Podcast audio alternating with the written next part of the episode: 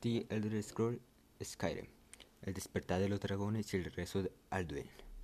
La historia se inicia en plena guerra civil, entre los que apoyan la independencia del imperio y los que apoyan al imperio.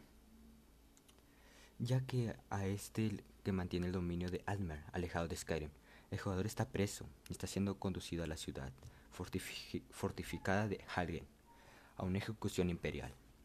Ahí se encuentran varios militantes de los capas de la tormenta y su líder, Ufri Capa de la Tormenta.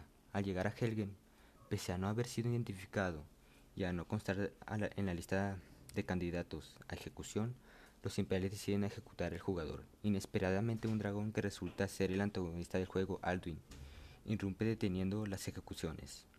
Ataca y destruye al pueblo. El jugador decide si escapa con la ayuda de un militante imperial, Hadvar, o con uno de los presos que le acompañaban, Ralof. Pertenece a los capas de la tormenta.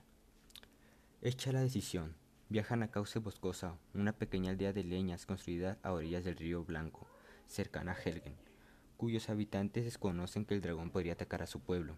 Se le pide al personaje que vaya a la ciudad de amurallada de Carrera Blanca a solicitar la ayuda del Jarl, título nobiliario del juego que equivale a señor feudal de esa subregión, con marca de Carrera Blanca, para hacerle frente a la amenaza del dragón. El Jarl Brechum, el Grande, acepta y le, pide al jugador que hable con Fahrenheit, Fuego Secreto, el mago de la corte. Este le pide que encuentre y le lleve la piedra de dragón del túmulo de las cartaratas. Lujubres. Una tabilla mágica que muestra la localización de los túmulos de los dragones, lugares donde se hayan sepultado antiguos dragones caídos en combate.